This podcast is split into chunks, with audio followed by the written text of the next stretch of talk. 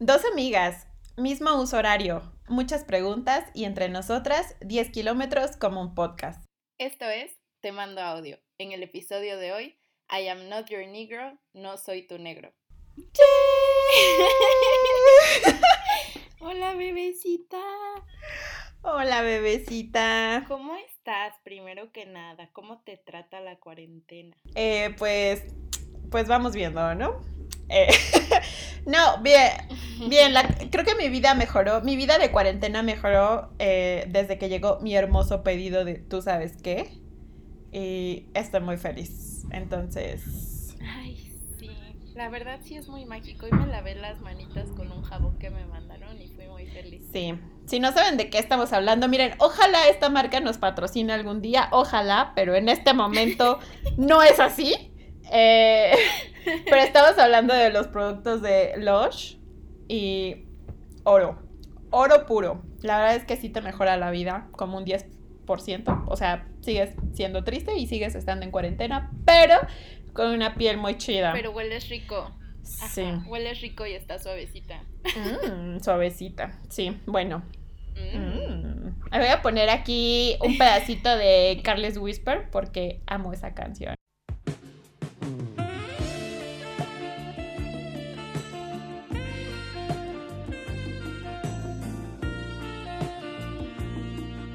Y hay una versión con un Ve. perro. Entonces. mm. Ya, ya se vio que tengo cosas con los perros, ¿no? Bueno, ya.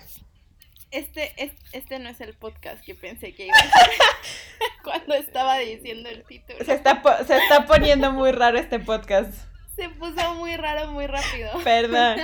Pero bueno, en fin, hola a todas. Eh, creo que ya los saludamos, pero pues ya están pasando cosas muy raras. Entonces, qué bueno que están con nosotras eh, de nuevo. Esperamos que la cuarentena les esté tratando pues más o menos. Y nada, hola amiga. Hola, bebecita. Yo, aunque no me preguntaste cómo estoy, estoy bien. Estoy teniendo un buen día hoy que estamos grabando, la verdad, pero esta semana fue, fue, fue difícil, fue difícil. Sí. Fue una semana difícil, pero hoy ya, este, hoy estoy teniendo un buen día. Me puse borracha hace un rato, ya se me bajó. Eh, Donna no tenía muchas ganas de grabar, pero yo le dije, ay no, tengo muchas ganas de grabar. y, y aquí estamos. Exactamente, ¿ya ven? Si me dicen ese tipo de cosas, generalmente sé. Ay, pensé que era porque soy yo. Qué. Pues sí, porque sí, pues sí, yo creo que sí, porque si fuese cualquier otra persona, sí me quedaría como de, pues ni modo, adiós, jaja, y me iría. La verdad, sí, creo que son cosas que no hago por cualquiera. Tengo que, tengo que amarte mucho, bebecita. Espero que sepas que te amo mucho. Ay, sí, lo sé, lo sabía desde antes. Yo también te amo Ah, mucho. bueno, bueno. Y ese fue el podcast. Bye. Adiós. No, bueno, eh, vamos a hablar, hablar de, de- No es una película, no es una serie, es un documental. Y eh, básicamente lo elegimos, creo que. ¿Por qué lo elegimos?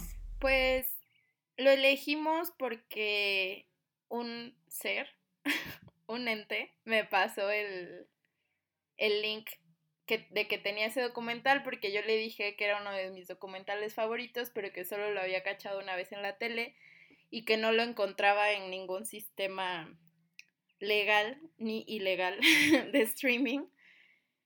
Y entonces me dijo, ah, yo lo tengo en mi Dropbox y me lo pasó. Y entonces yo le conté a Donna, eh, que además ahorita anda como muy involucrada en estos temas de las relaciones raciales y la identidad racial y así. Y eh, nada, le pasé el documental y las dos lo vimos y las dos nos encabronamos. y decidimos que era, estaba chido para hacer un podcast. Yo la verdad tomé un chingo de notas. Estaba como en clase, como si me fueran a hacer examen así de, la- de las ideas principales y todo, porque está muy, muy chido este documental. Déjame rechazar una llamada que me está entrando. Ya. Ay, no, no la rechazo. ¿Hola? Me rechazó a mí, amigos, me colgó a mí. Bebecita. De- No, es que no te quería colgar, pero mi amigo se quedó afuera. Yo estaba hablando con nuestra audiencia de que me colgaste a mí. es que justo, es que justo, a ver, no te quiero colgar, pum. me colgaste en ese Este, ya es que mi mejor amigo se quedó afuera, este, no llevaban llaves y les iba a colgar. Y mira, qué bueno que no colgué porque si no me hubiese hollado mucho. Ya, perdón, este, ¿pero seguiste grabando? Sí. Ah, Dije cosas chistosas y así ya sabes cómo soy. bueno, perdón. Esto no sé si lo vamos a dejar en la edición porque estuvo cagado. Así que nunca me marquen si es una emergencia porque probablemente les voy a colgar el teléfono. Eh, decidiré si decidiré si quiero que sepan que soy ese tipo de persona. Pero bueno, sí, como dijo eh, Sophie, em, yo desde pues desde el año pasado, ¿no? Ando como muy tocada y muy em, involucrada en muchos sentidos en los temas que tienen que ver con la racialización, la afrodescendencia, etcétera, y he estado viendo y leyendo como muchas producciones eh, pues que abordan ese tema y que y que están hechas por gente negra o afrodescendiente o que está como, ajá, o que es racializada de alguna forma. Entonces, pues vimos la oportunidad de hablar de este documental, que es muy bonito. Bueno, no es bonito, la verdad es que te emputas mucho. Pero a la vez sí es em, bonito. O sea, sí es bonito, pero te emperras bien, bien cabrón. Ajá, ajá. Ajá, te encabronas mucho. Sí. Bueno, rápido les, les digo como la mini ficha técnica del documental. sí, date. Eh, se llama I am not your negro o No soy tu negro. Lo dirigió Raúl, creo que así se, se pronuncia, Raúl Peck. Es de 2016 y está basado en los manuscritos inéditos de un libro de James Baldwin llamado ah, Remember This House o Recuerda esta casa. Eh, y está narrado por Samuel L. Jackson. Eh, cuando no están usando como archivos de audio del mismo James Baldwin, que es un ensayista estadounidense muy importante de la segunda mitad del siglo XX. Y eh, bueno, ese manuscrito, bueno, el documental estuvo nominado al Oscar y, o sea, tuvo como varios premios o al menos nominaciones y reconocimientos.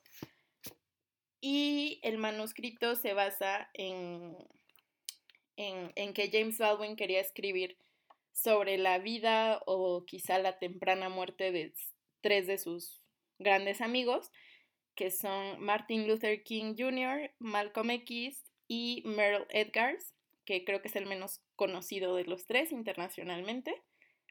Y bueno, creo que esa es como la ficha básica, ¿no? De ahí nos podemos ya agarrar. Em, sí, ah. es que estoy como de wow, porque este, no tengo nada que decir, veanla. No, bueno, es que eh, es, vaya, es, es, es rara, es extraña, es, no sé, porque creo que es, es uno de estos documentales un poco que, que si bien es una construcción, eh, pues, narrativa de la vida, pues no de la vida, pero de ciertos momentos de estos personajes que acaba de em, mencionar Sofía, pues de pronto en el trasfondo, o no tanto en el trasfondo, sino de manera paralela y continua en todo el documental, pues se van mostrando muchas cosas que justo tienen que ver con, em, pues con el activismo de estos tres hombres, ¿no? Eh, en Estados Unidos. Y es, no sé, es que Mm. Ay, me pica. Es que no sé, es que me está picando mucho la patita. Me pica la cola. No, amiga, porque si te pica la cola probablemente tienes lombrices. No, me pica la pata. Pero no, o sea, es que... Ay, siento que este es un episodio en el que sí puedo llorar. De una vez se los aviso, este es un episodio en el que probablemente sí vaya a llorar, así que una disculpa de antemano por mis lágrimas. probablemente me censure porque no me gusta que me escuchen llorar, pero bueno. Entonces, claro, eh, quienes no lo sepan, si no lo saben, los voy a patear, o sea, voy a ir a sus casas, los voy a encontrar, eh, los voy a patear, les voy a rayar la casa y todo lo que tengan, porque me parece muy importante que reconozcamos como a estos tres grandes personajes, ¿no? Em, son, bueno, eran activistas eh, por los derechos de las personas afroamericanas.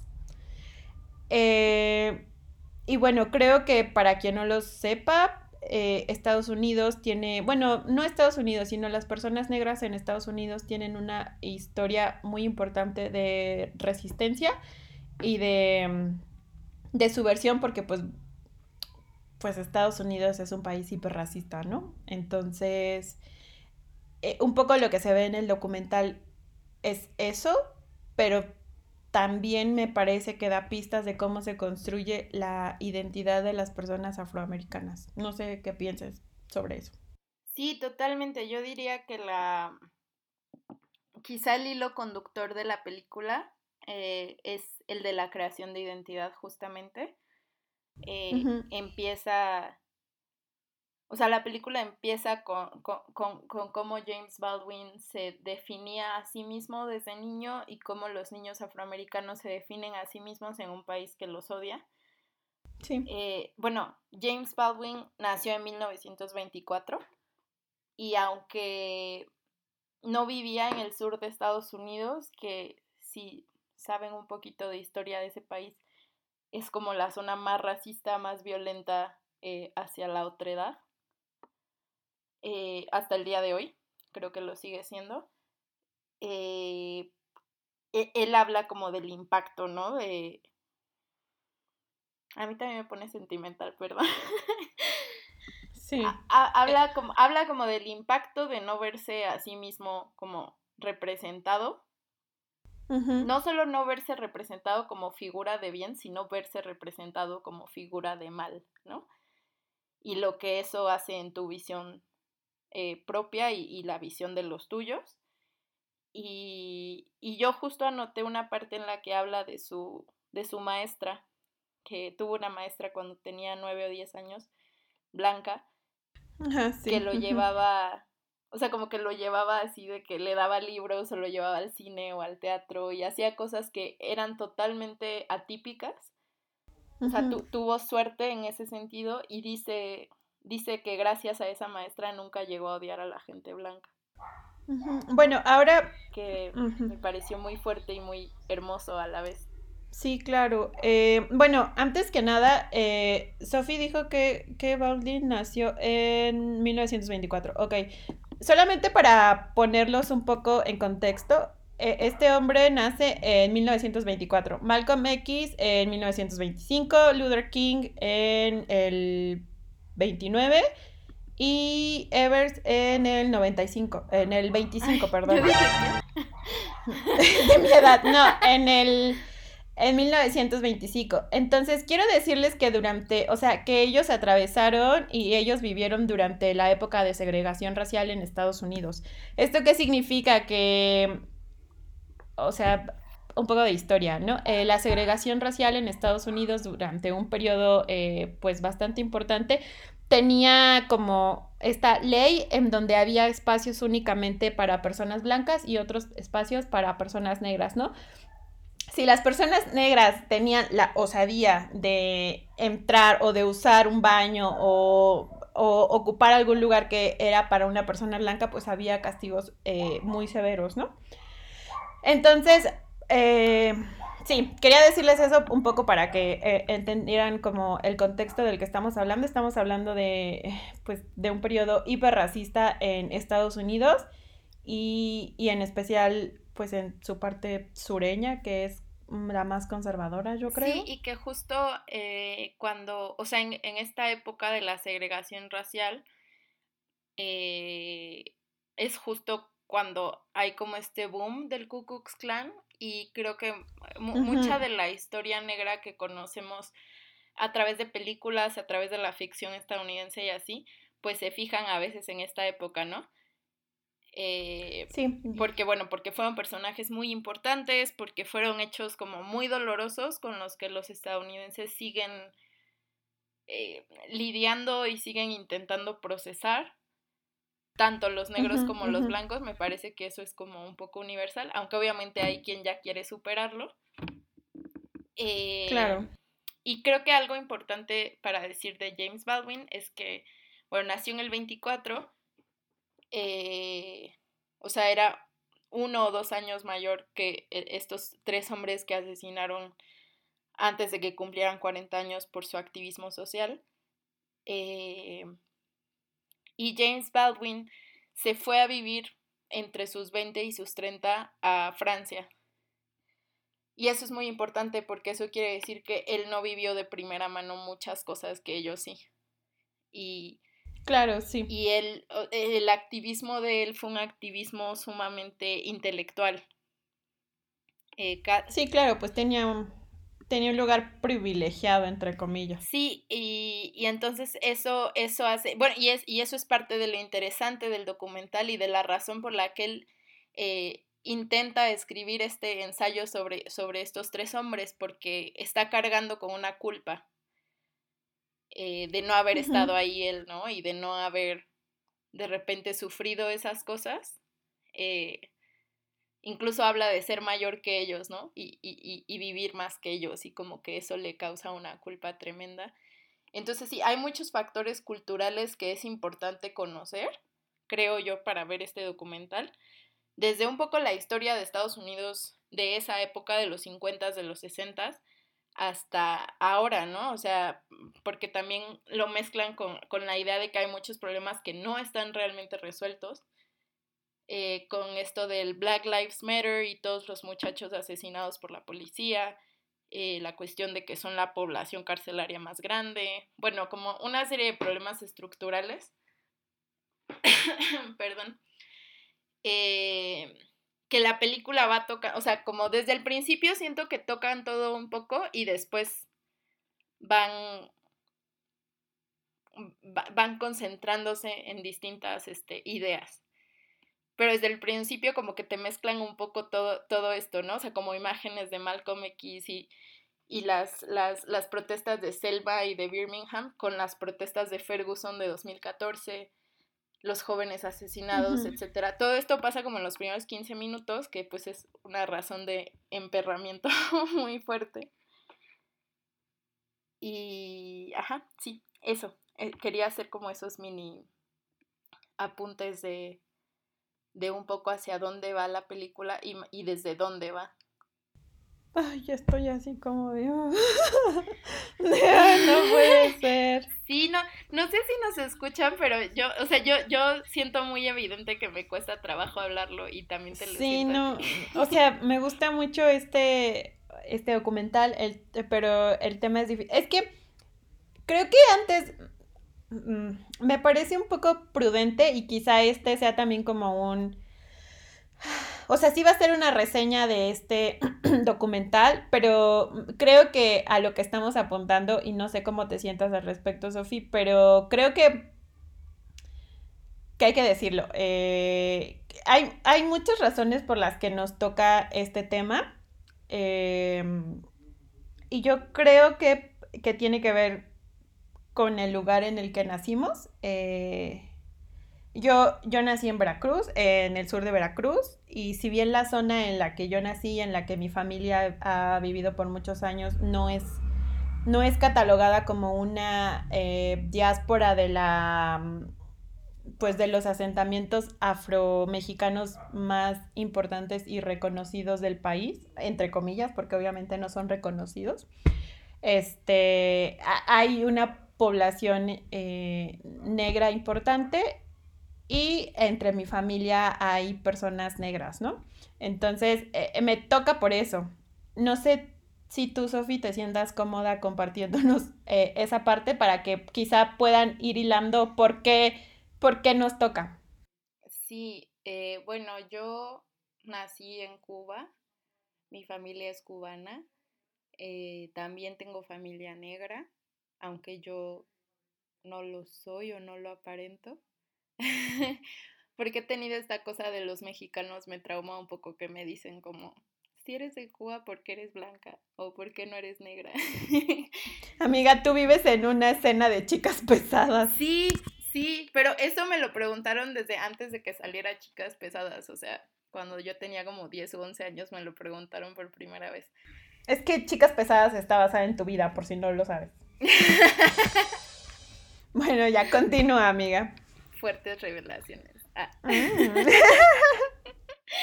este, bueno, sí, ajá. Yo también tengo familia negra. eh, y además, no sé, o sea, tengo como una relación diferente. Que siento que tengo una relación diferente con Estados Unidos. eh, porque bueno, tengo, tengo mucha familia allá, pero además como que desde la postura cubana siempre hay una postura muy crítica hacia la cultura estadounidense. Y mi abuelo, ¿sabes? Mi, mi abuelo cuando falleció como que teníamos sus libros y te- había, salud, había muchos libros de, de James Baldwin y de Malcolm X y de Martin Luther King. Entonces, no sé, como que en parte me siento muy cercana y además, y además de que sea cercano o no, creo que hay una cuestión de empatía básica y Claro. de que y de que además sin importar si tú eres o no eres negro, como personas que venimos de países colonizados y de países no hegemónicos, eh, creo que, o sea, creo que es fácil entender eso, ¿no? Y bueno, no voy a criticar a quien no ahorita porque no es el momento, pero, pero sí. miren, yo.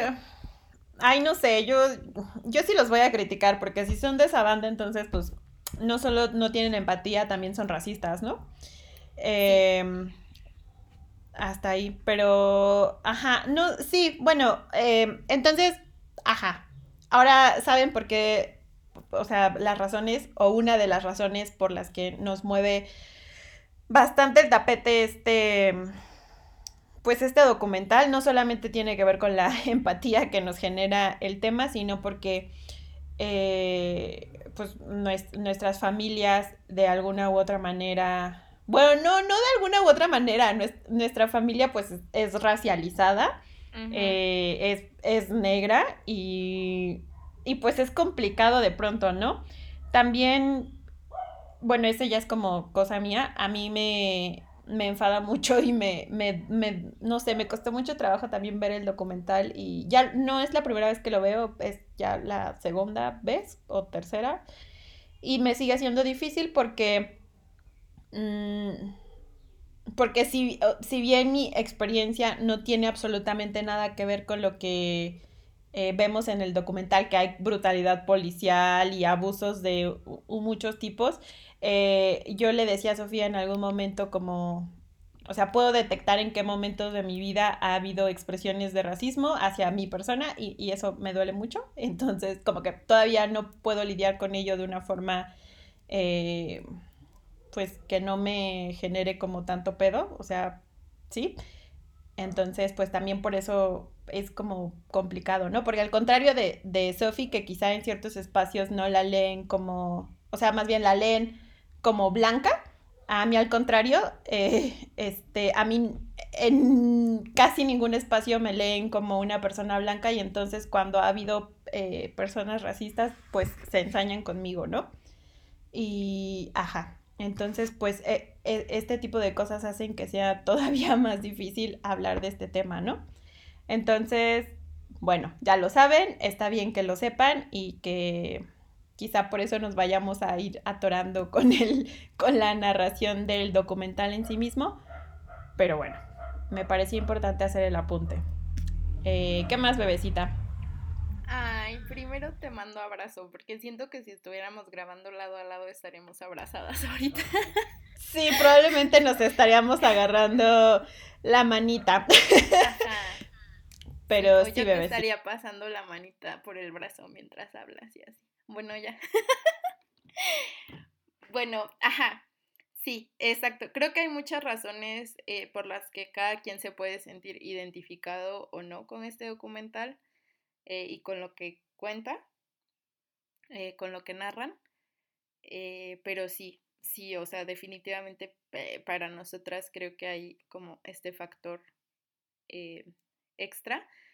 eh, porque bueno, creo que la cuestión de la identidad, que es con lo que abre el documental y con lo que abre Baldwin, y ahora que lo tocaste tú con este de esto que dices de cómo somos leídas por los demás, eh, pues me parece como una cuestión central, ¿no? O sea, él, él, él habla de, de, de, de, cómo los niños negros se descubren como negros al verse al espejo y se descubren como diferentes y se descubren como seres alienados en un país que no les permite tener identidad propia eh, y, que no, y que no les da un lugar, eh, un lugar digno. Claro, porque es un... Sí, sí, ajá, o sea, para su existencia, pues. Sí, claro, sí, no es que iba a decir que eso de, de que no les dan un lugar digno, pues, ajá, claro, ¿no? Porque todos los referentes históricos, bueno, no históricos, eh, bueno, sí, históricos y culturales y tal, que están más a la mano de niños negros, pues tiene que ver con una concepción, eh, pues, errónea, perversa, cruel de, de lo que son las personas negras, ¿no? O sea, no sé, de pronto, es que, bueno, pero es que no sé si ahí donde lo vi o lo vi en otro lado. Amiga, ya se me... Es que estoy pensando como en muchas cosas y no sé si es en ese documental o es en otro o, o ya me lo inventé. No sé. Pero alguien decía como... Amaya, es que, te lo hubieras inventado. Estaría muy cagado. Estaría cagadísimo. Pero no, alguien, alguien decía como... ¿qué, ¿Qué esperas? Ajá, o más bien, ¿qué le estás diciendo a un niño negro cuando él ve superhéroes, ¿no? Tipo Superman y Batman y, todos estos güeyes de DC y de Marvel. Todos son blancos, ¿no? Y, y, qué pasa cuando él no, no, se ve reflejado ahí? Y de pronto en donde sí se ve reflejado es en personajes negros que, o sea, que en muchas, muchas ocasiones juegan papel de delincuente, ¿no? Entonces claro, y cuando no eres delincuente, o sea, eh, cuando es un personaje negro como celebrado o querido, es este la servidumbre, es, no sé, cómo está, bueno, está en, en, en, cine se habla como de estas figuras, eh, en inglés les llaman token, que son como un estereotipo, eh, y por ejemplo está la figura del negro mágico, ¿no? Que es como el personaje negro que hace cosas guau y entonces ayuda a un personaje blanco a, no sé, a cualquier cosa que necesite, pues sea superarse a sí mismo, encontrar el amor, ser presidente, whatever, no importa. sí, eh, su, su, único fin es servir, aunque no sea en un papel de, de servidumbre, pues, ¿no? Ah, ajá, y, de serle funcional. Exacto, y lo hace como con una aparente magia que es como, uh, magia de negro, así, que no tiene nada que ver con la vida real, o sea, es como, ¿qué? ¿De qué me están? Pero bueno, ejemplos de esas películas así para rápido está eh, eh, Green Mile, que le pusieron Milagros Inesperados. Está Ay, amo esa película, perdón. Pero es un claro ejemplo de eso, bebecita. Está sí, ya sé. La sombra del amor. O esta de, de, de Help, la de... ¿Cómo le pusieron en español? ¿La ayuda? No. no, la... No sé qué. Historias cruzadas. Historias cruzadas. Ajá, que también, ¿no? O sea, como que los personajes de Viola Davis y Octavia Spencer son así de... Uh, uh", pero al final la historia que se cuenta en realidad es la de Emma Stone. ajá, de la escritora blanca. La escritora blanca, ajá. Entonces, este, sí, es como un súper o sea, como que son muy, son muy limitados los espacios que tienen los personajes negros para existir y, y claro, el asunto de la representación es, es vital, o sea, es muy, muy importante, como que no le damos a veces el, eh, la importancia que tiene como cultura, pero es muy importante, o sea, también, también te pasa como mujer, ¿no? Yo no, no me acuerdo si lo dije en el podcast pasado o si te lo he dicho a ti, pero pues, ajá, o sea, yo vi La Mujer Maravilla y sentí cosas, porque no es lo mismo ver, ver a una mujer como el interés amoroso que ver a una mujer como la protagonista y su propia heroína y así, ¿sabes? Como que, ajá. Que, ay, puedo hacer ah, un comentario que poco tiene que ver, pero que tengo que hacer. es que... Es tu podcast y el ya hacemos lo que queremos. a mí me gusta mucho historias cruzadas y una de las razones por las que me gusta mucho, yo adoro a Octavia Spencer, que ha salido en muchas películas, eh, pero sí la adoro también tiene que ver porque a ti te lo, sí te lo dije, ¿no? Que a mí Octavia Spencer me recuerda un chingo a mi abuela paterna, así un chingo, así encabronadamente, es como de abuela, ¿qué haces ahí? Eh, sí, mi, abuela era idéntica a Octavia Spencer. Lástima que. También por eso la quieres. Sí, sí, sí, porque pues además mi abuela falleció hace como siete años, entonces, digamos, la... Y no, no tenemos muchas fotos de mi abuela, entonces eh, queda como en, mi cabeza más o menos cómo se veía y cuando veo a Octavia Spencer es como de verga, así se veía mi abuela. Sí, entonces disfruto el doble de las películas de Octavia Spencer por eso. Y generalmente veo como Octavia Spencer y es así de, voy a ver esta película. Pero bueno, en fin, eh, sí, ese es como nada más un apunte también para que vean, pues, cómo era mi abuela, ¿no? Si les interesa ver mi árbol genealógico, Octavia Spencer. Pensé que ibas a decir si les interesa ver películas de Octavia Spencer. No, si les... ver cómo era mi abuela. Si les interesa ver cómo era mi abuela, vean Octavia Spencer. Ay, sí, amiga, yo qué voy a andar haciendo recomendando películas. ¡Ay, Badups!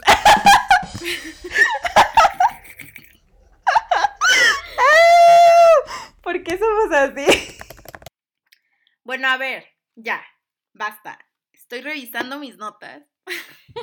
Ah, sí, yo también estoy, es que yo aquí tengo como 80 pestañas abiertas de que también hice notas y de que hice investigación y tal.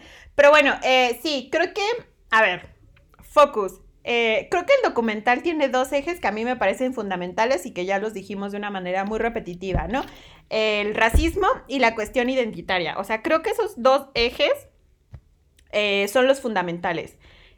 porque sí, no hay una representación en, en personajes históricos. O sea, la historia, pues, perdona quien le cague esto, pero la historia está hecha por hombres blancos. Eh, la cultura pop en general, eh, pues gira alrededor de personajes e historias de gente blanca. Que ojo, yo no. Vaya, a mí, a mí tampoco me gusta ahorita el mame que se está. Y digo mame porque se me hace una pendejada, aunque a veces yo replico ese discurso. Pero no es que vaya amigos y amigas, ser blanco no está mal, ¿no? O sea, como que sí, ser blanco y, y, y, que te guste cosas que hacen la gente blanca no está mal, ni nada por el estilo. Sin embargo, yo creo que cuando lo ves atravesado por esta mirada en la que dices, o sea, el mundo no solo es blanco, entonces ya empieza a haber problemas, ¿no?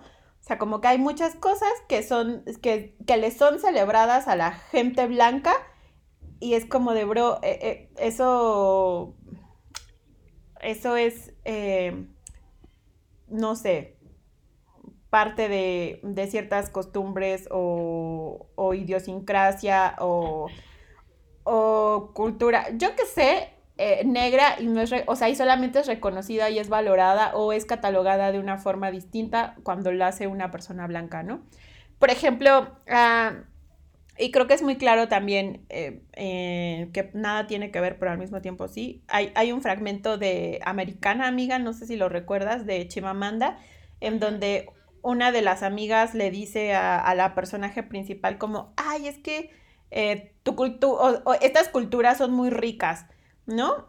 Y, y esta morra se queda pensando así como, es que solamente le llaman culturas ricas, entre comillas, a las culturas que son este, negras, pero nunca se te ocurriría decirle cultura rica a, y creo que ella dice algo, no sé si a Suecia o Noruega o no sé, una cosa así, ¿no? Entonces como que hay, hay una, hay como una valorización distinta eh, de lo que es negro y de lo que es blanco y el, y el problema radica ahí, ¿no? Y, que... y ahí yo, yo añadiría, perdón, que hay como una doble visión de lo que es negro porque no es lo mismo ser negro de un país eh, africano o de un país, incluso del Caribe o así, pero donde los negros no vivieron en esclavitud hasta el otro día. y tuvieran derechos mucho más rápido que en Estados Unidos. O sea, no es lo mismo ser afroamericano o afroestadounidense. Eh, creo que sí hay como una diferencia muy fundamental. Y el mismo Malcolm X, esto no lo dicen en el documental, pero eh, bueno, lo aporto a la clase.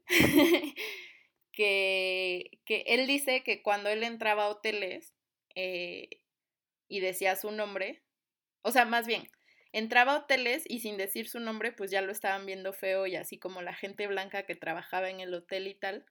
Y cuando decía su nombre, que él se convirtió al Islam y por lo tanto tenía un nombre musulmán, es decir, un, hombre, un nombre que sonaba árabe, en el hotel entonces ya lo recibían así de, ah, señor, no sé qué.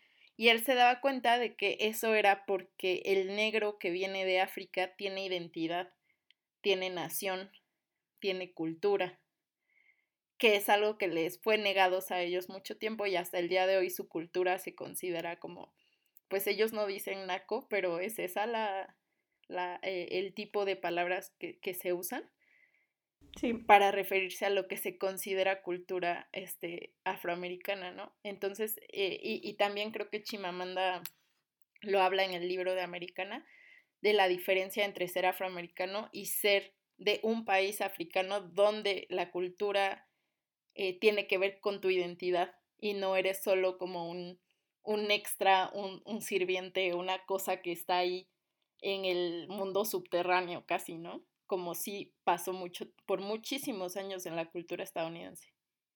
Claro, sí, sí, eso, eso a mí me parece eh, muy importante porque justo creo que lo hablamos em, en un audio, que nos, de los tantos audios que nos mandamos, justo, ajá, justo los afroamericanos, eh, hablando, o sea, refiriéndonos a Estados Unidos, evidentemente tienen una trayectoria de de activismo, de resistencia y tal, y por eso también se, son como esta comunidad un poco recelosa en Estados Unidos de sí mismo, porque pues claro, ¿no? A, la cohesión social en la que, bueno, que desarrollaron posterior a los años de segregación racial, eh, costó mucho, ¿no? Costó muchas vidas, o sea, el lugar en el el lugar que ocupan ahorita les costó un chingo de, sangre y de putazos y tal, ¿no? Y, creo que por eso también hay como, o sea, hay que reconocerlos pues y hay que marcar una distinción de lo que está pasando con, con México. O sea, no hay que irnos lejos, ¿no? O sea, aquí, aquí en México.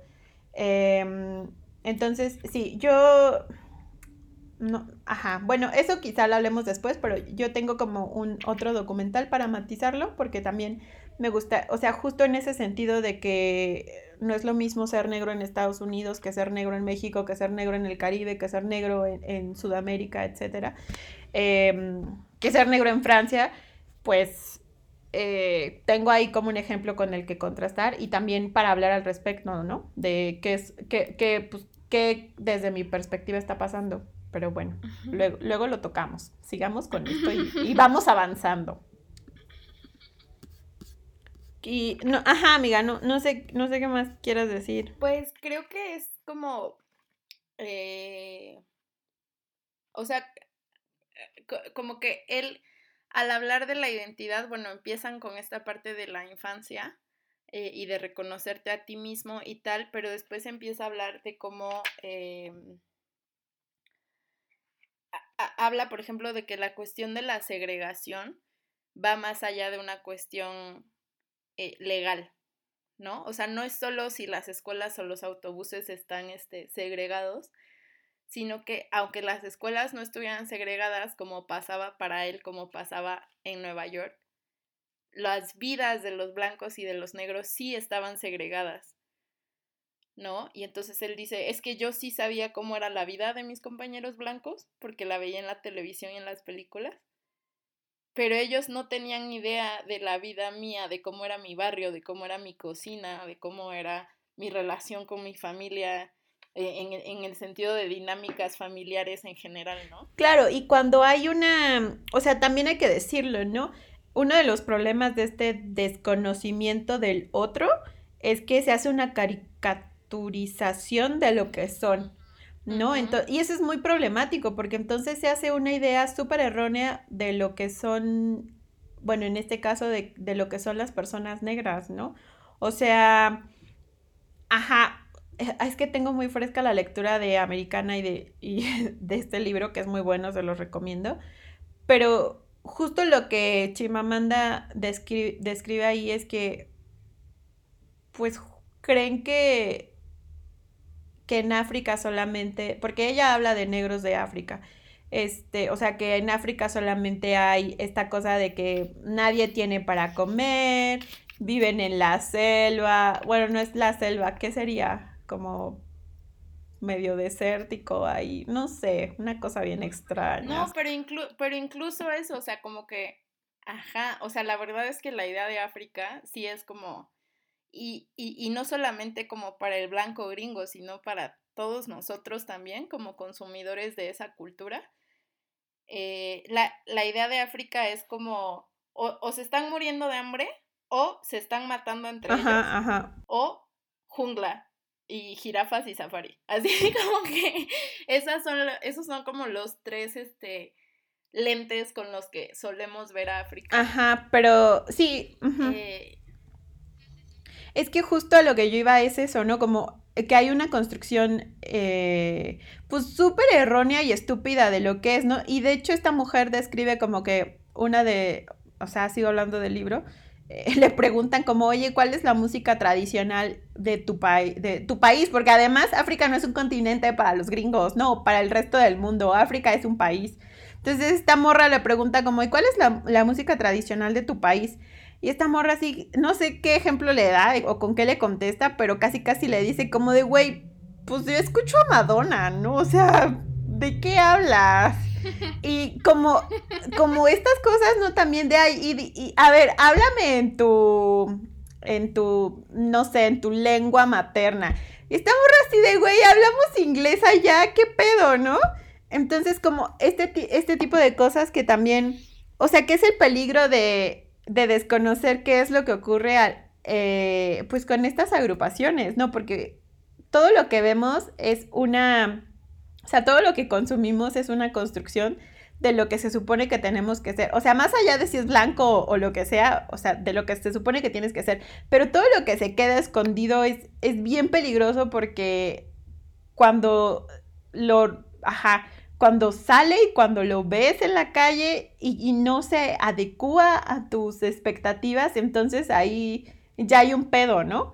Y entonces el pedo no solo es que te decepciones, entre comillas, o que te sorprendas, sino que hay expresiones de brutalidad porque no está cumpliendo con esa expectativa, ¿no? Porque como, ¿cómo chingados es que no tienes música tradicional y escuchas a Madonna? No te voy a dar un putazo, como que ese es el tipo de bronca cuando solamente estás viendo hacia un lado, creo yo. Sí, totalmente, totalmente. Esta como simplificación de la otra edad en la que, ajá, se reduce a los otros estereotipos. Y por supuesto, a ver, eh, uno es algo que todos hacemos, eh, e incluso cumple ciertas funciones, pues el hecho de que, o sea, simplificar al mundo nos ayuda a entender muchas cosas. Eh, eso por un lado, pero por otro lado creo que siempre tenemos que tener mucha conciencia de que la colonización que fue algo que sucedió en el planeta entero en diferentes etapas, afecta absolutamente todo y afecta todo lo que consumimos y afecta cómo vemos, cómo vemos a los demás, cómo vemos eh, lo que consumimos, cómo vemos, eh, olemos, o sea, todo lo tenemos como afectado por la colonización, sea que somos colonizados o que somos colonizadores, ¿no?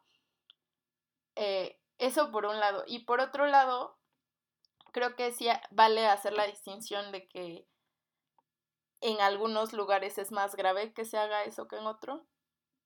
En otros, en el sentido de que hay lugares con culturas hegemónicas que se imponen sobre las demás porque la colonización está en todos lados.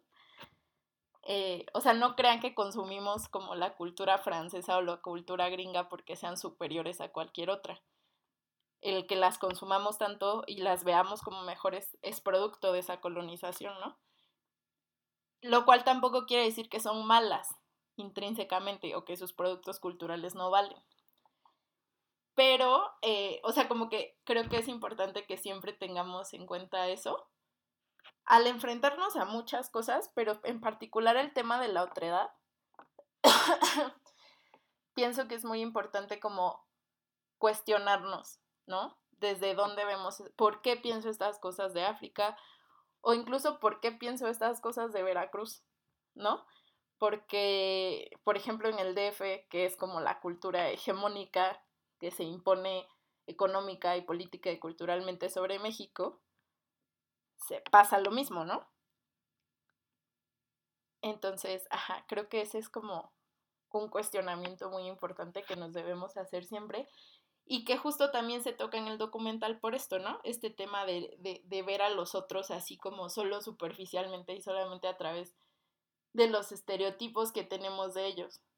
Y por supuesto no es lo mismo que una persona eh, afrodescendiente tenga una visión estereotípica de los blancos porque su visión no es la hegemónica, entonces no causa el daño que causa el, el opuesto, ¿no? El inverso. Claro, sí. Ay.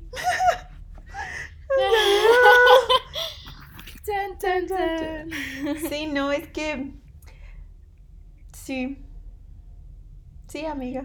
A ver, un, un, un, tema que, que eh, lo tocaron así súper por encimita en el documental al principio, pero tú y yo hemos tocado en otras ocasiones y creo que está interesante, eh, que también es súper gringo, perdón por ser así, es que es la ilusión de que la clase social o la clase económica eh, te borra un poco la parte racial es decir, si tienes dinero, como si te borrara, o sea, como si ya no te fueran a ver como servidumbre porque tienes dinero, lo cual es una ilusión, por supuesto, porque pues la otredad está ahí, está en tu piel, o sea, no es algo que te puedes quitar así como así. Eh, pero sí es una ilusión que se usa mucho, eh, que, que, que, sobrevive muchísimo en Estados Unidos. Eh, hablando de Octavia Spencer, Donají me recomendó una miniserie que está en Netflix que se llama Self-Made y la historia de Madame C.J. Walker, que fue la primera mujer este, millonaria por cuenta propia de Estados Unidos, una mujer afroamericana, no fue una mujer blanca, eh, lo cual es así como, oh, ya sabes, para todo el mundo. Eh, eh, pero justo ahí, ajá, como que ahí justamente se toca eso, ¿no? De, de que como si tener dinero te hiciera mejor. O te, o te pudiera sacar de una serie de. de. Mm, ¿Cómo, cómo decirlo?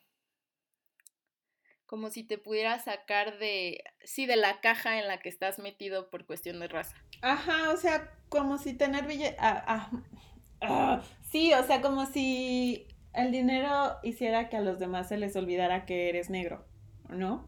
Porque ese es el punto. Sí, no, yo, yo, sí, ahora, ahora, ahora lo recuerdo y ahora que lo pienso... Eh, yo, yo la primera vez que lo pensé, para serte muy honesta, fue con... fue con este... con la canción de este Childish Gambino eh, con This is America, porque justo en, alguna de las partes, bueno, Childish Gambino también es, eh, es un hombre afroamericano. Eh, o sea, pues sí, lo ves y es un, es un hombre negro. No es que se vea más o menos blanco, es, es un tipo negro. Y en esta canción que... ¿De cuándo es la canción? ¿De 2018? ¿2017 más o menos?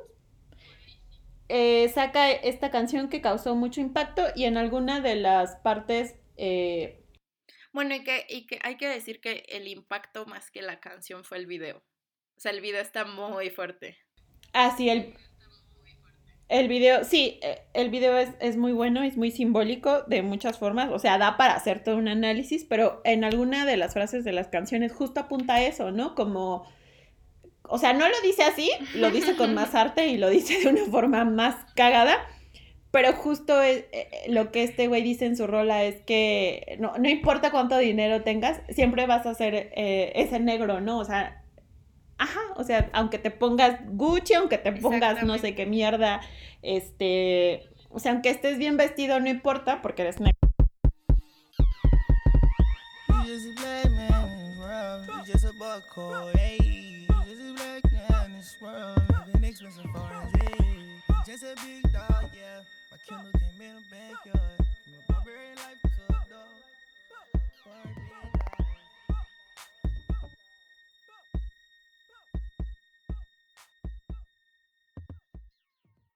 Y, y los trata un poco como distracciones, ¿no? O sea, como que te distraen con Gucci y te distraen con la mamada y media. Pero la verdad es que aunque seas rico, si un policía te detiene y le da la gana de dispararte porque eres negro, lo va a hacer. O sea, ese es como el, el asunto, pues. Exacto. Entonces, yo, yo creo que esto es muy importante porque además, no sé, o sea, creo que es un, o sea, el dinero no, es claro que no lo puede todo, ¿no? Y creo que este es, este es parte de uno de los problemas de, pues, de la racialización, que a pesar de que te muevas en la, en la pirámide de clases sociales, lo cierto es que no, no te puedes despintar la piel, ¿no? O sea, no, no hay algo que pueda hacer que dejes de, de tener el color de piel que tienes o de tener las facciones que tienes, ¿no? Y, y, entonces el, problema, entre comillas, o, la cosa se vuelve todavía más complicada, porque de qué, de, de qué se trata, ¿no? O sea, como cuál es el precio que tienes que pagar para ser tratado como persona. Sí, la verdad sí. Y, y justo hay un, hay un punto del documental también más adelante en el que él discute como las diferencias entre ver los problemas como algo estructural y por tanto comunitario y ver los problemas como algo individual, ¿no? Y justamente dice, es que la visión de que los problemas son individuales es una visión del hombre blanco, lo cual no quiere decir que los hombres negros no la, no la puedan adoptar, pero es una visión del hombre blanco porque toda esta ilusión de, bueno, que es una ilusión totalmente capitalista y totalmente estadounidense del sueño americano, pues justo es esto, ¿no? Es como tú solito puedes. Eh, y, él justamente habla de que no, de que para resolver los problemas que hay en Estados Unidos en cuestión de raza, en primer lugar hay que verlos como estructurales, pero además hay que verlo, hay un, hay un momento en el que dice que el problema en realidad no es un problema de raza, sino que es un problema de responsabilidad. Y de que los blancos se hagan responsables, eh, con todo lo que eso implica, de la violencia ejercida eh, históricamente, o sea, por 400 años, contra la población negra, ¿no? Y que reconozcan que es la sangre de la población negra la que construyó ese país, ¿no? Y que toda la grandiosidad económica que tiene Estados Unidos pues se dio gracias al trabajo no pagado y al trabajo, o sea, hecho en condiciones sumamente violentas de esa población negra con la que después no supieron qué hacer, o sea, lo sacaron de la esclavitud y después no supieron qué hacer con ellos. Sí, sí, exactamente. Es que, ajá, sí, continúa. No, no, no, bueno, que justo ha habido como cosillas simbólicas en la que, por ejemplo, eh, Michelle Obama, cuando era primera dama, habló de, de cómo la sangre de sus bisabuelos era la que había construido la Casa Blanca, ¿no? Que es una cosita pequeñita y simbólica, pero es muy fuerte, pues. Que, que, ajá, que, ¿sabes? Que ella, bisnieta de esclavos, o sea, bisnieta, ¿sabes? Es como el otro día eso. Sí, es, es que, ajá, eso es lo más cabrón, que en realidad como varias escenas que muestran eh, en el documental no tienen mucho, o sea, a, a, uno le gustaría pensar que tienen un chingo de años, ¿no? Pero en realidad no, en realidad pasó hace relativamente poco tiempo, ¿no? O sea, eh, creo que, bueno, pero antes de hablar de eso, yo quería decir, ah, como a lo que estabas diciendo, em, que mm, hablaste de, que Estados Unidos, eh, en parte es Estados Unidos por el trabajo, eh, pues, por el, trabajo esclavo y por la explotación y tal. Pero ojo, yo creo que, que también se les olvida y a, y a, todo el mundo se le ha olvidado que, que la población negra es creadora de cultura, de sentidos y significados. O sea, no, no hablo en esta cosa de folclore, sino más bien de que al igual que es que no sé si me voy a si me voy a dar a explicar, más bien si me voy a dar a entender y, se va y se va es que no quiero que se vaya a escuchar como una cosa ahí de mm, pero así como como la gente negra ha aportado en muchos sentidos a hacer de Estados Unidos Estados Unidos también Estados Unidos culturalmente es gracias a las aportaciones eh, culturales de la población afroamericana. Eh, suena muy redundante, pero espero que se entienda. ¿Se está entendiendo, bebecita? Se está súper entendiendo, pero yo soy una chaira como tú. no, no, no, claro, claro. O sea, para mí, bueno, ves que se dice a veces como, como, ay, los gringos no tienen comida, ¿no? O no tienen cultura, o no tienen así, ¿no? Como que toda su cultura está basada en la migración y tal, pero eso olvida como justo a una migración eh, inicial y forzada, que fue la de la comunidad negra, y que, y que justo, o sea, justo gran parte del, del desarrollo musical, del desarrollo gastronómico, del desarrollo de muchas cosas, viene de esa cultura negra, pero por supuesto. O sea, por eso Obama era un presidente cool. Era cool porque él sabía de esa cultura previamente, o sea, porque él, él forma parte de ella previo a, él no necesita llegar a, ser presidente o algo para hacerse el que conoce, ¿me explico? Exactamente, sí. Sí, eso y además es que yo no sé si, si eso se entienda como para la gente no racializada, pero en algún momento también hablábamos con Sofía y es un poco lo que, lo que quiero eh, explicar con lo de son creadores de sentidos y significados, o sea, de cultura, porque mm, hay una frase que, de, que en algún lugar escuché que en, en, un, pues en un foro de, de discusión de personas afrodescendientes y justo ellas decían como muchas de nosotras hemos sido criadas como negros. Y, eso creo que no tiene sentido a menos que estés metida ahí, ¿no? Y creo que te lo decía hace unos días. Y me parece que, hay muchas cosas como en, en, nuestro lenguaje, en nuestro andar, en nuestras comidas y tal, que si supiéramos de dónde vienen, o sea, sacaría de pedo, ¿no? Porque sería como de, ah, no, ma, yo, yo no tenía idea, ¿no? Y ese es como el tipo de aportaciones a, pues, que, que estos asentamientos de población ha dado y que no han sido reconocidos, ¿no? O sea, como que de pronto hay cosas que parece que surgieron de generación espontánea y es más fácil pensar que salieron de la nada a pensar que es, eh, pues, herencia de una población negra, ¿no? Claro, aunque ahí también eh, creo que sí depende del país, porque, por ejemplo, bueno, eh, o sea, la gente, la gente no es que me pregunten porque no soy negra. Así de la nada. O sea, la verdad es que aunque en Cuba la población negra, eh, la última vez que vi el censo era de alrededor del 30%, y la verdad que no sé bien cómo se mida eso, porque bueno, ya la cuestión de la identificación racial y, y como si eres negro, mulato, lo que sea, bueno, esto es todo un rollo en el que no me voy a meter ahorita pero independientemente de eso, o sea, la población negra es como el 30% de la población cubana total, pero la cultura cubana está tan intrínsecamente relacionada con la cultura negra que, ajá, o sea que es, eh, para mí es entendible pues que en el mundo para los demás sea así como que, ah, claro, Cuba negro porque es muy, muy, muy fuerte su efecto y muy, este, ajá, muy evidente, ¿no?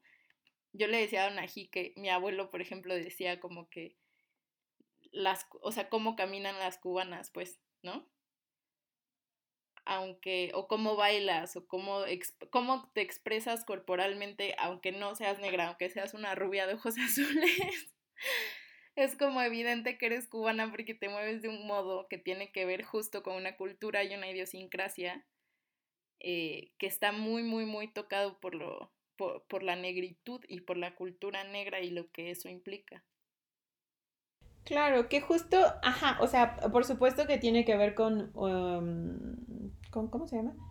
Con la especificidad territorial, pero creo que a pesar de esa, este, pues de, ay, ya se me fue. Mm, ajá, o sea, no, no, importa, o sea, como que en ciertos espacios, en ciertos territorios eso es evidente y no te puedes escapar, pero a final de cuentas eso sale sale al mundo y, de, y la gente lo adopta, ¿no? Y lo adopta a veces sin saber de dónde viene. Claro, claro. O sea, por ejemplo, ahorita creo que uno de los mejores ejemplos, bueno, en Estados Unidos sería el twerk, ¿no? O sea, eh, porque no le voy a decir perreo en Estados Unidos, pero el twerk en Estados Unidos que tuvo como este también, em, pues se popularizó ahorita, es una cosa de, o sea, negra, ¿no? Y a veces la gente no lo sabe o sí lo sabe y se hace pendeja y solamente lo aplaude cuando alguien blanco lo hace bien, ¿no?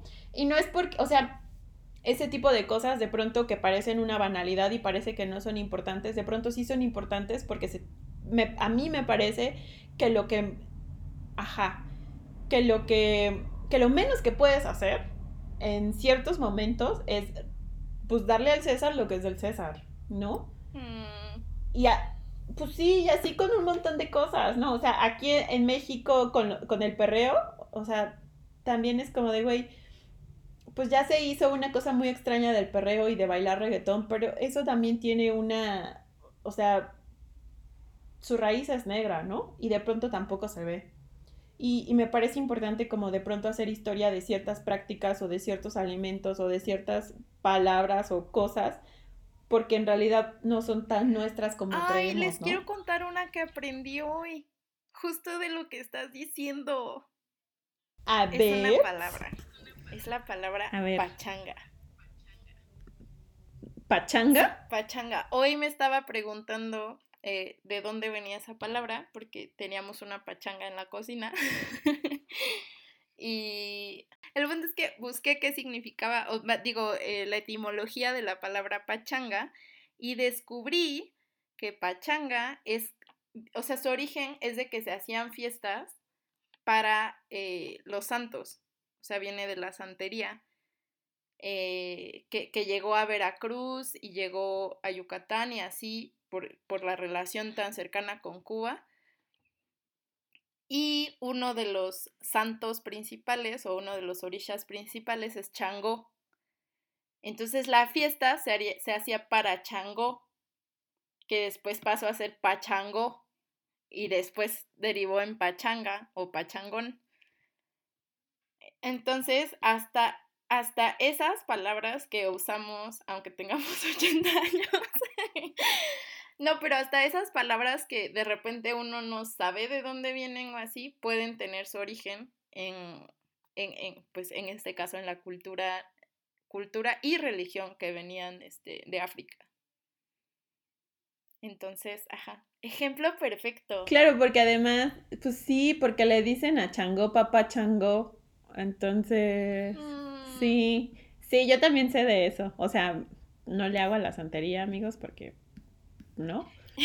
Pero conozco mucho de santería, porque veracruzana. Es que, ajá, exactamente, eso es otra cosa, o sea, por ejemplo, yo tampoco sé nada de santería, o sea, sí, es que eso, ajá, no le hago, pero sé, porque cubana.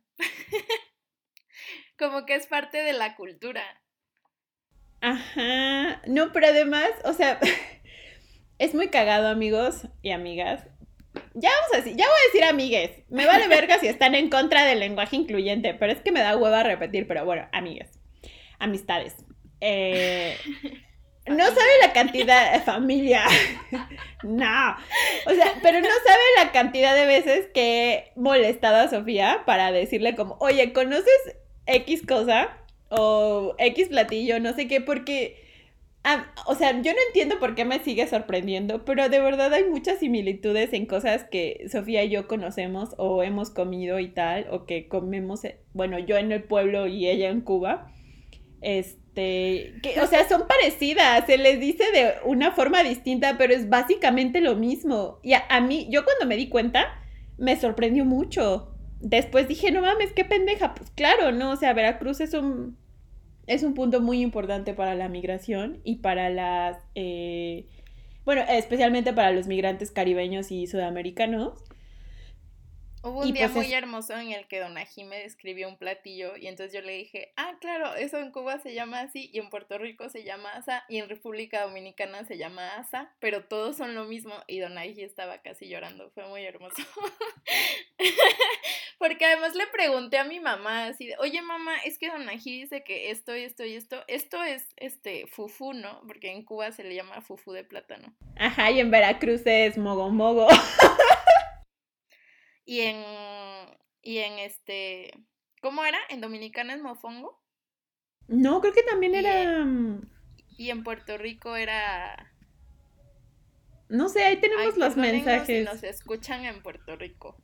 Ahora, ahora no me acuerdo. Sí, esos mensajes están muy atrás porque hablamos demasiado. Sí, pero bueno, el punto es que. El punto es que.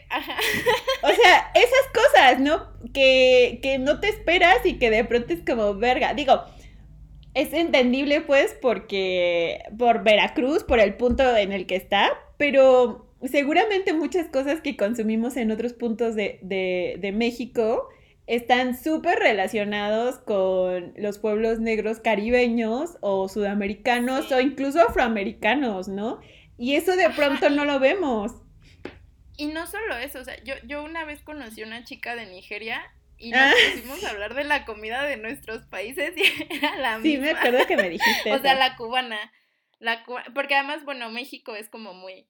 O sea, México tiene como sus propios sabores hiper particulares, hiper de las culturas que estaban aquí antes de que llegaran los españoles, antes de que llegaran los negros, etcétera. Pero, o sea, también eso es algo que pasa, eh, por ejemplo, en Cuba, ¿no? Que pues prácticamente eliminaron a la población indígena eh, y luego trajeron a los negros y trajeron chinos y, y, los españoles pues no eran como los ingleses y entonces se acostaron con todo el mundo. y, y bueno, se acostaron es ponerlo de modo muy amable, seamos honestos. Sí, es. Eh, ajá, violaron a, muchas mujeres. Y, y nada, como que siento que eso también, o sea, también ayuda a que haya cosas que se mantengan, ¿no? Eh, eh, en, en, el Caribe o en, o en zonas como más cercanas al Caribe, que además compartimos como altura, o sea, no altura, sino, ajá, como latitud. Ajá, de, sí, sí, con, entiendo. Con, la parte central de África, ¿no? Donde está Nigeria, por ejemplo. Entonces, claro, compartimos muchos platillos, muchas cosas. O sea, eso es muy interesante. Sí, de verdad, sí, yo creo que da para un estudio muy bueno. Pero, bueno, como ya llevamos una hora hablando, me acabo de dar cuenta. Este, sí, eh, creo que has hecho un trabajo magnífico hablando del documental Bebecita, porque yo nada más estoy teniendo breakdowns emocionales aquí. Y estoy honestamente evitando hablar de ello, pero bueno, em, yo quería también recomendarles, espera, yo quería también recomendarles, perdón por gritarte, bebecita. Está bien. Pero quería decirles que sí, es muy interesante eh, hacer un recorrido por la historia de la resistencia de las personas afroamericanas, eh, porque creo que a final de cuentas es histórico, es, es, eh, es muy valioso y hay que verlo. Sin embargo, también en México hay... Yo le decía a Sofía en un mensaje como, es que es cagado porque en México hay población negra, pero pues son invisibles, ¿no? Como que México es un país en que se ha esforzado muchísimo por no ver a su población negra hasta hace relativamente poco, ¿no? Entonces, o sea, relativamente poco en el censo de, de, hace dos semanas, ¿no? Antes de la pandemia nos vinieron a censar y por primera vez nos preguntaron si somos afrodescendientes y al fin pude decirles que sí. Este, pero eh, hay, hay, un documental que se llama La Negrada, que es, eh, es mexicano, se hizo con puros actores negros eh, de México y población afrodescendiente y que explora un poco qué pasa con, con, con esa diáspora en, en, Oaxaca, me parece. Entonces, sí estamos hablando, o sea, elegimos este documental que es gringo y quizá no fue como tan acertado porque es gringo, pero yo quiero decirles que está este otro documental mexicano que explora la cultura afrodescendiente eh, en México, que explora eh, costumbres y, y, tal, o sea, habla como de temas muy específicos, pero me parece que es como una buena forma de... Pues eso, ¿no? De ir descubriendo qué pasa con, con las diásporas afro aquí en nuestro país, porque pues bandas, si no lo saben, hay mucha gente afrodescendiente, hay muchos negros y, pues ahí está este por si quieren verlo, está en Vimeo y, creo que en alguna otra plataforma de acceso gratuito. ¿Qué querías decir, bebecita, antes de que yo te gritara horriblemente? no, nada más quería como eh, cerrar un poco el tema del documental eh, diciendo que, bueno, que en el documental, eh, o sea, sí empiezan hablando con lo de la identidad y tal, pero sí terminan hablando de, pues, del problema de la violencia en Estados Unidos. Eh, hubo una parte con la que yo me identifiqué mucho porque James Baldwin dice que él, se, que él se fue a Francia porque en Francia no le daba miedo morir. Y en Estados Unidos sí. Y pues yo, yo como mujer mexicana en México, eh, que también me fui, o sea, fue casualidad que fuera a Francia, pero que también quería salir de aquí porque sentía esa, esa, pues esa opresión de la violencia, y opresión en el sentido de opresión en mi pechito, de que de repente salir a la calle y así es como un riesgo, eh, tan solo por ser mujer. Eh, no sé, como que me pegó porque me identifiqué con eso, ¿no? De que, de que, de tener que irte del lugar que consideras tu hogar porque no te sientes seguro y porque, bueno, tienes la posibilidad de hacerlo, claro está. Eh, y bueno, y él termina, o sea, el documental termina hablando como del el problema de la violencia en Estados Unidos y, dice algo que me gustó mucho, que es la violencia es tan gringa como el país de manzana. Eh, que pues sí, ajá.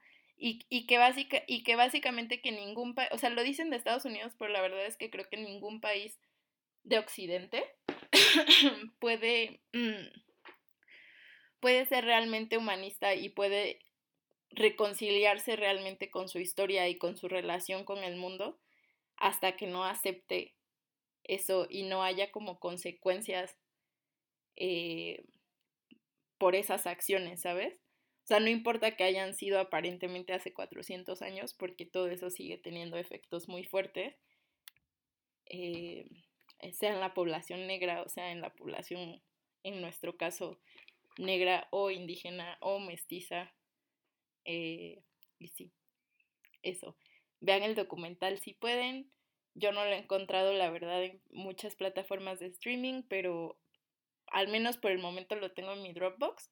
Entonces, si ya llegaron hasta aquí, como premio, me pueden mandar un mensajito en Twitter o en Instagram y yo les paso el link para que lo vean este, en Dropbox. Eh, mientras lo tenga y lo borraré en, en como un, un mes porque ya no me queda espacio, pero bueno, ahí tienen su premio por estar una hora y 15 minutos con nosotras.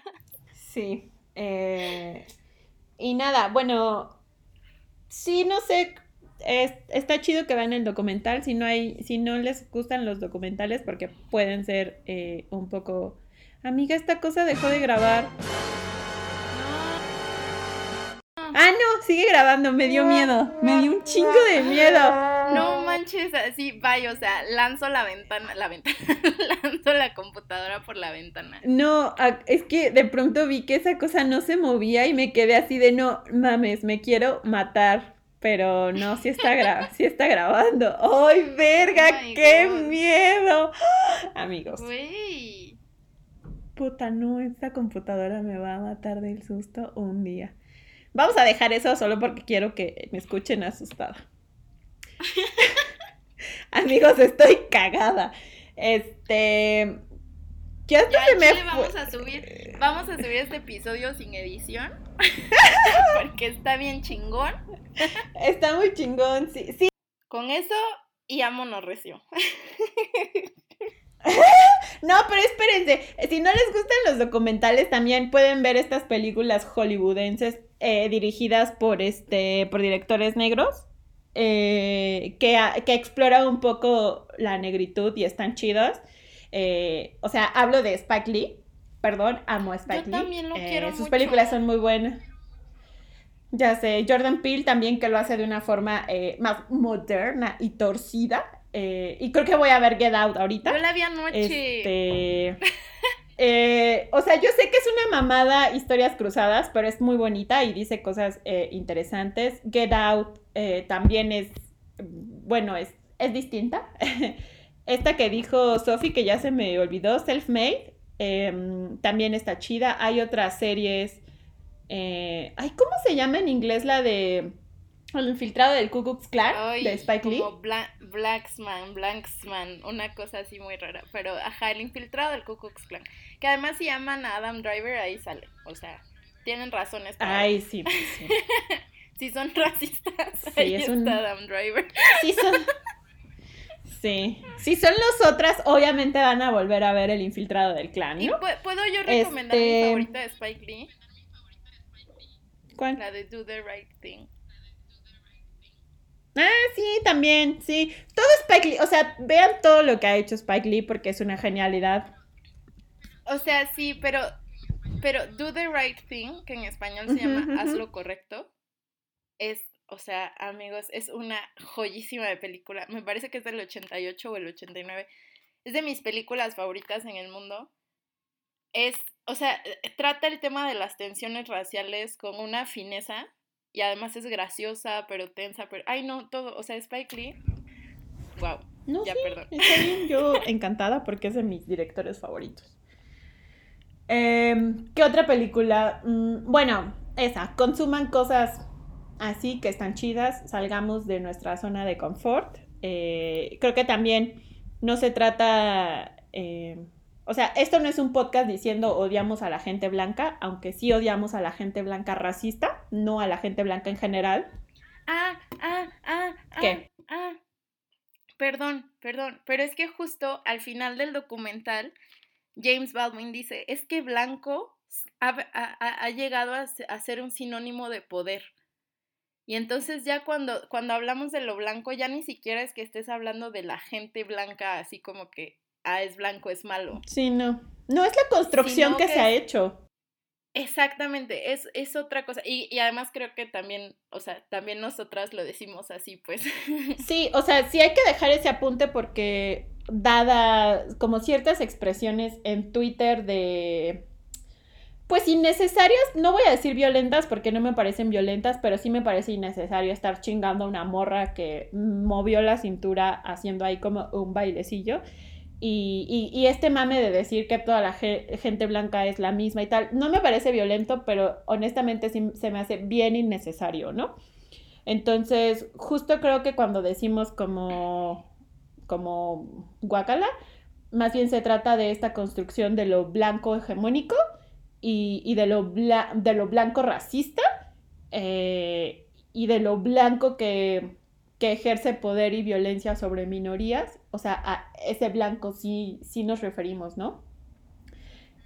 Lo demás sí me, se me hace, o sea, personalmente, bebecita, yo no sé cómo te sientas tú al respecto, pero a mí se me hace in- muy innecesario eh, y, y no, no zafo de ese jueguito. Pero pues ya, hasta ahí mi comentario. La verdad es que yo ni vi porque eh, ando muy anti Twitter. Ay, qué bueno, eso es bien. Eh, me meto como para tuitear alguna cosa de mi lista, porque estoy haciendo una lista como de películas dirigidas por mujeres y a ver más o menos mis amigas, pero la verdad es que estoy muy fuera de todo el, el drama que se hace, porque ya estoy harta de todo. Ay, entró una araña a mi cuarto. Bueno. Bueno. Eh, Perdón. Y ya. Ay, viene la autopromoción. Eh, tengo un medium. Yo no soy tan nice como Sofía, que se hizo un blog. Yo con Medium tengo. Y ah, tengo dos entradas eh, en donde hablo. Bueno, una es la reseña de Americana de Chimamanda, que lean ese libro, está muy chido. Recomiendo también mi reseña, que creo que me quedó bastante bien. Le quedó bien chida. Gracias, bebecita. Lean a mi bebecita, por favor. Gracias, bye. y y otra, otra entrada en donde un poco hablo de mi experiencia, eh, bueno, de las experiencias de racismo que he vivido, o sea, de gente que es racista para conmigo y, y de cosas así que van muy de la mano con este podcast.